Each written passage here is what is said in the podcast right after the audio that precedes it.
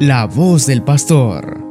El Evangelio meditado por Monseñor Sócrates René Sándigo, obispo de la diócesis de León, Nicaragua. Para ilustrar la realidad del proyecto de Dios sobre nosotros que nos conduce a la plenitud. La primera nos la da el profeta Ezequiel y cuando uno lee este texto, imagina y vuela con ella. Dice el Señor, en momentos de dificultad para el pueblo de Israel que está en el exilio, esclavizado en Babilonia, desanimado, sin ilusiones, sin proyectos viviendo calamitosamente, yo cortaré la ramita más tierna del árbol del cedro.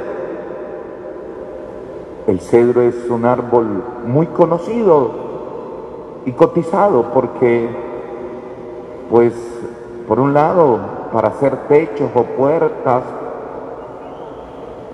es propio porque al secarse es livianito y además es amargo y a los comejenes no les gusta. Por ello cuesta mucho. Todos andamos detrás de los cedros para pulir nuestras construcciones.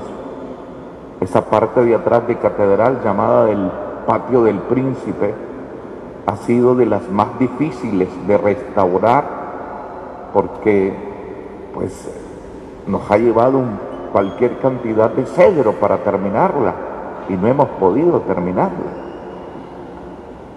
De ese árbol tomaré una ramita, dice el Señor, y la voy a sembrar allá, en el cerro más alto, y crecerá como el árbol más frondoso. Imagina todo lo que hay debajo de él se marchitará por su sombra. Eso es el anticipo profético del reino que traerá Jesucristo. Y por ello el Evangelio igual utiliza otra imagen de la naturaleza, esa de la semilla que cae, también la semilla de mostaza, y sin, el, sin que el que la sembró se dé cuenta, ella va creciendo Duerme el que la sembró y ella por sí va creciendo.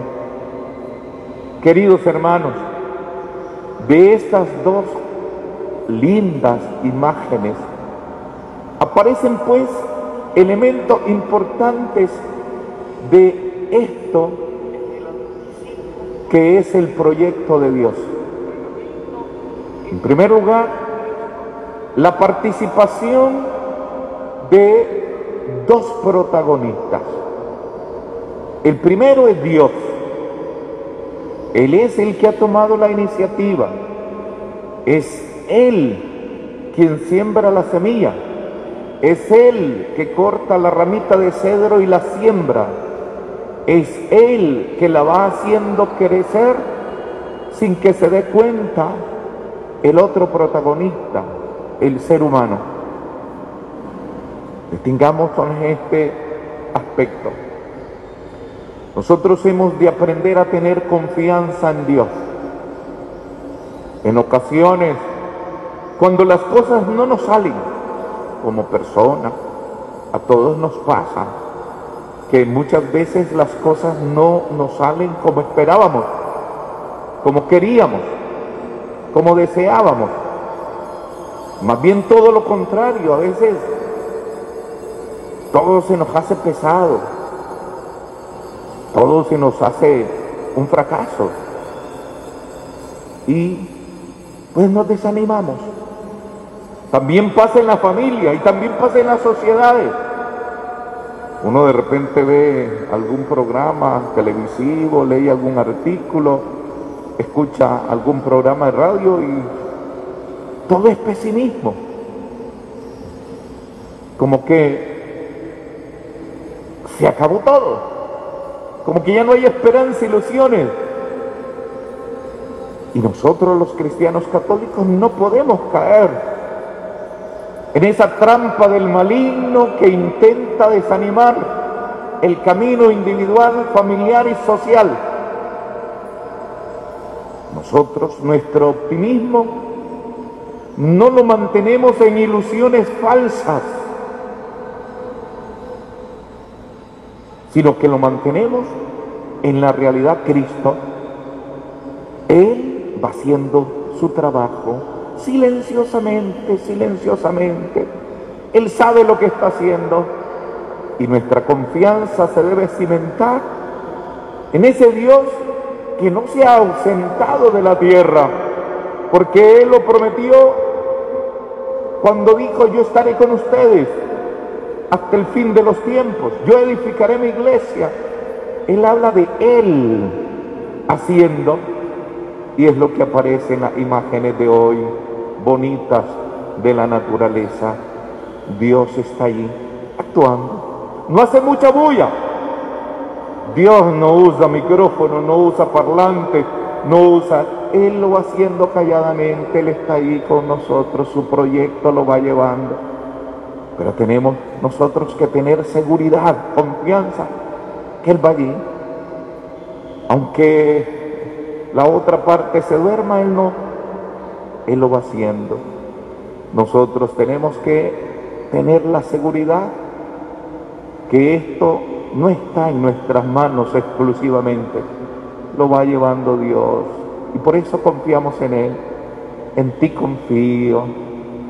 Ayer oía yo esa respuesta hermosa en la parroquia de Chacaraseca celebrando el corazón de Jesús y lo mismo en Chinandega, en la parroquia Sagrado Corazón, como respondía la gente cuando decía Sagrado Corazón de Jesús, en ti confío, Sagrado Corazón de Jesús, en ti confío. Eso es lo que nos genera el protagonista Dios, confianza, confianza, seguridad en medio de las dificultades, en medio de las calamidades, en medio de las pandemias, en medio de los malos manejos administrativos, familiares, en medio de... La confianza está en el Señor que va trabajando. Pero hay un segundo protagonista en la imagen de la naturaleza y ese es el creyente, somos nosotros, queridos hermanos nosotros. Porque Dios siembra, pero hay una tierra que recibe la plantita. Dios tira la semilla, pero hay una tierra que recibe, se abre, como se abre el surco para que caiga la semilla. Esa tierra en la comparación somos nosotros, los que recibimos esa palabra, esa presencia del Señor. Si somos buena tierra, y nos abrimos, entonces germinará, crecerá en nuestras vidas el proyecto de Dios. Porque una semillita que cae encima de una piedra rocosa, fuerte, dura, no, no crece porque no encontró entrada. Porque una semilla tirada entre zarzales no crece porque no, no logra llegar a la tierra, se queda entre las ramas. ¿Por qué una semilla en el camino no crece? Porque los pajaritos se la comieron. Pero cuando el surco se abre, como lo abren en estos días, los arados jalados por bueyes o por maquinaria, la semilla cae en esa tierra abierta que luego el campesino va tapando ahí con el pie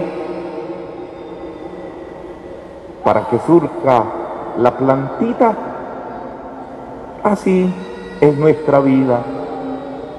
Cuando le abrimos el corazón a Dios, cuando dejamos entrar la palabra, cuando le damos tiempo a Dios.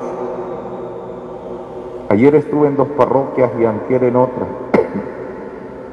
En una de ellas me llamó la atención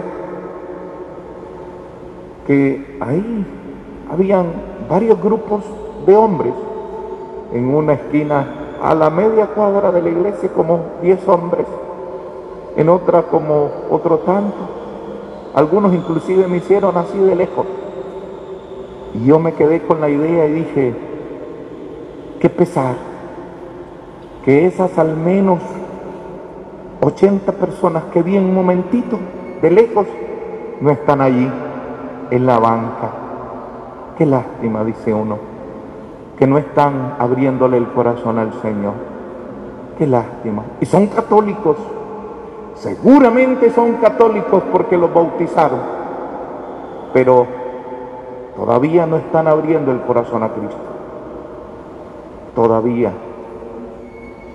Los obispos en Aparecida dijimos, nos preocupa cuál la cantidad de bautizados que tenemos en el continente, pero los pocos evangelizados que tenemos. Muchos bautizados. Estas bancas cada 15 días se llenan de gente que viene a bautizar. ¿Y quién los va a evangelizar? ¿Quién los va a evangelizar a esos niños? La familia se compromete ese día. ¿Te comprometes a educar cristianamente a este niño? Sí, pero es mentira. No lo están haciendo la familia. No lo están haciendo, están fallando. Una de cien tal vez cumple. Y por eso queda un niño bautizado pero no está evangelizado. Quiere decir que no le abrirá como buena tierra su corazón a la semilla para que crezca y por eso tendremos bancas vacías en nuestro templo y cantinas y bares si llenos. Aquí sin pagar, allá gastando, porque falta preparar esa tierra. Por ello, queridos hermanos, esa parte de Dios no falla, está allí, no se cansa. Día y noche está haciendo crecer su proyecto. Y si hoy no le damos respuesta como tierra buena, seguramente generaciones posteriores sí lo harán. Sí lo harán.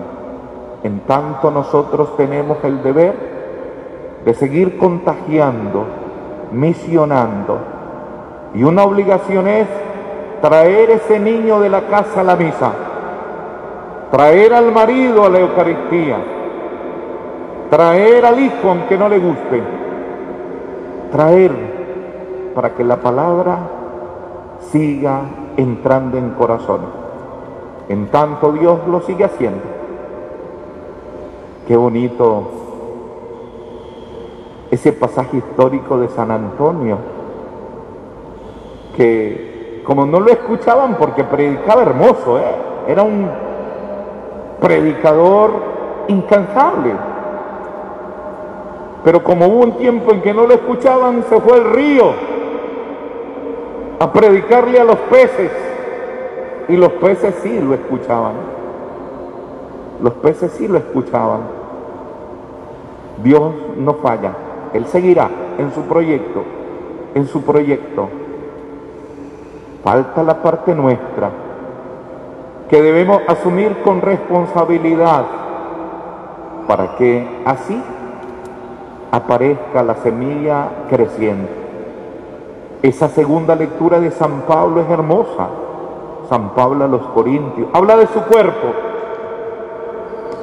y él invita a que mientras está en ese cuerpo, tiene la teología dualista de Platón, del cuerpo como cárcel del alma. Mientras estamos aquí, en este cuerpo, en el exilio, dice Pablo, tenemos que utilizarlo para el bien, es verdad.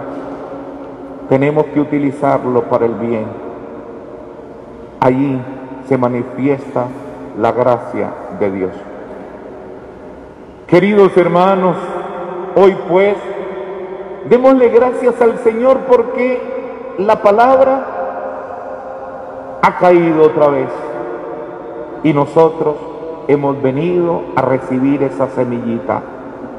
Démosle gracias No somos los mejores, los más dignos, pero Dios nos ha querido en este templo recibiendo la semillita, recibiendo la palabra.